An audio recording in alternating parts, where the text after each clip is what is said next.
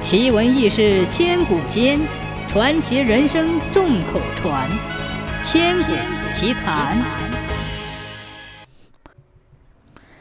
清朝时，有一个名叫悟空的书生，他夜晚归家的时候，路过一片树林，忽听林中传来一阵铃铛声，林中有烟雾，悟空只能隐约看到有一排人影出现。等烟雾散去。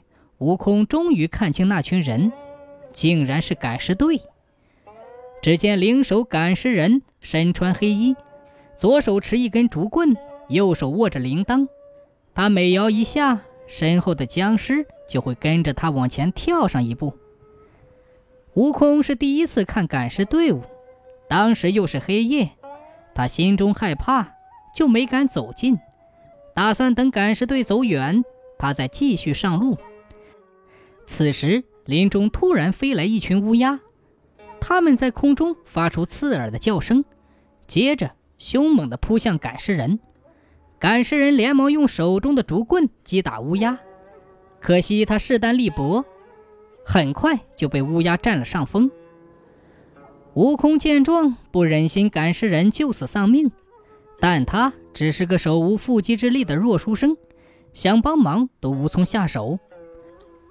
他忙大声询问赶尸人：“我要如何救你？”赶尸人闻言也不敢耽搁，拜托悟空在他周围点上火。悟空急忙照办，他把地上的树叶堆到赶尸人身边，围成一圈，接着掏出火折子生火，很快就点着了所有的树叶。赶尸人站在火堆里，咬破了自己的手指。往火堆里滴了三滴血，火势瞬间变大，赶尸人和乌鸦都被笼罩在火海当中。悟空担心赶尸人要被烧死，在火海外面大声地叫喊着。过了半个时辰，火势终于变小，赶尸人毫发无损地走了出来，那群乌鸦被烧成灰烬，悟空这才放心下来。赶尸人刚要向悟空致谢，转身却发现身后的僵尸不见了。他瞬间变了脸色，直呼大事不妙。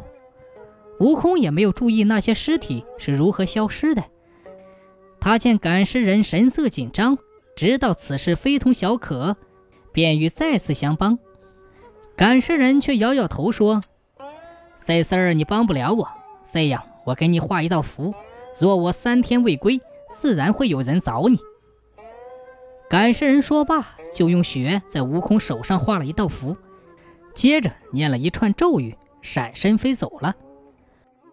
悟空见赶尸人离开，也不敢继续停留，急忙走出树林，回到了家中。等到第三天的时候，赶尸人还没有回来，果然有一个少女找上了门。少女穿着黑衣黑裙，看起来神秘莫测。她开口就对悟空说：“快与我成亲。”悟空又惊又懵，搞不懂这神秘少女为何要和他相亲。少女就将原委讲给了悟空。原来少女是赶尸人的女儿，他们赶尸一族世代镇守尸山，将各地的僵尸赶到尸山埋葬，以免他们作恶。三天前，赶尸人在附近新捉了几个僵尸。这些僵尸生前都是穷凶极恶之人，乌鸦最喜欢吃他们的腐肉，所以那晚才会有大片的乌鸦袭击赶尸人。赶尸人忙着对付乌鸦，竟让那些僵尸趁乱逃走了。僵尸一旦逃脱，就会疯狂虐杀活人，以壮大法力。赶尸人再难将他们收服。好在赶尸人在悟空的手心画了一道血符，这道血符能指引女儿找到悟空。只要成亲之后，就能继承家族全部的法力。少女若想提升法力，救出父亲，就必须找个男子成亲。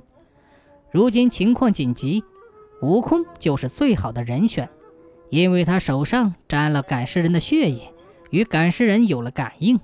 少女通过他才能找到赶尸人。悟空听少女讲清了前因后果，知道情况危急，便答应了与少女成亲。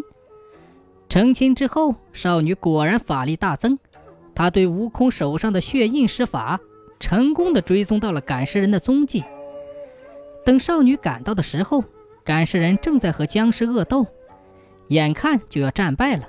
少女立即加入战斗，父女联手，局势很快发生了扭转。最后，二人合力收服了所有的僵尸。事情了结，少女打算和悟空解除婚约，毕竟之前成亲都是权宜之计。悟空却拒绝地说：“既已成亲，哪有再解约的道理？”说罢就红了脸。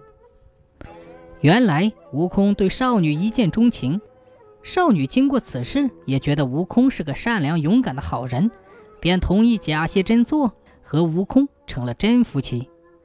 后来，少女接替了父亲的位子。她再出门赶尸的时候，身边总是跟着一个文弱的夫君，世人便称他们为赶尸夫妇。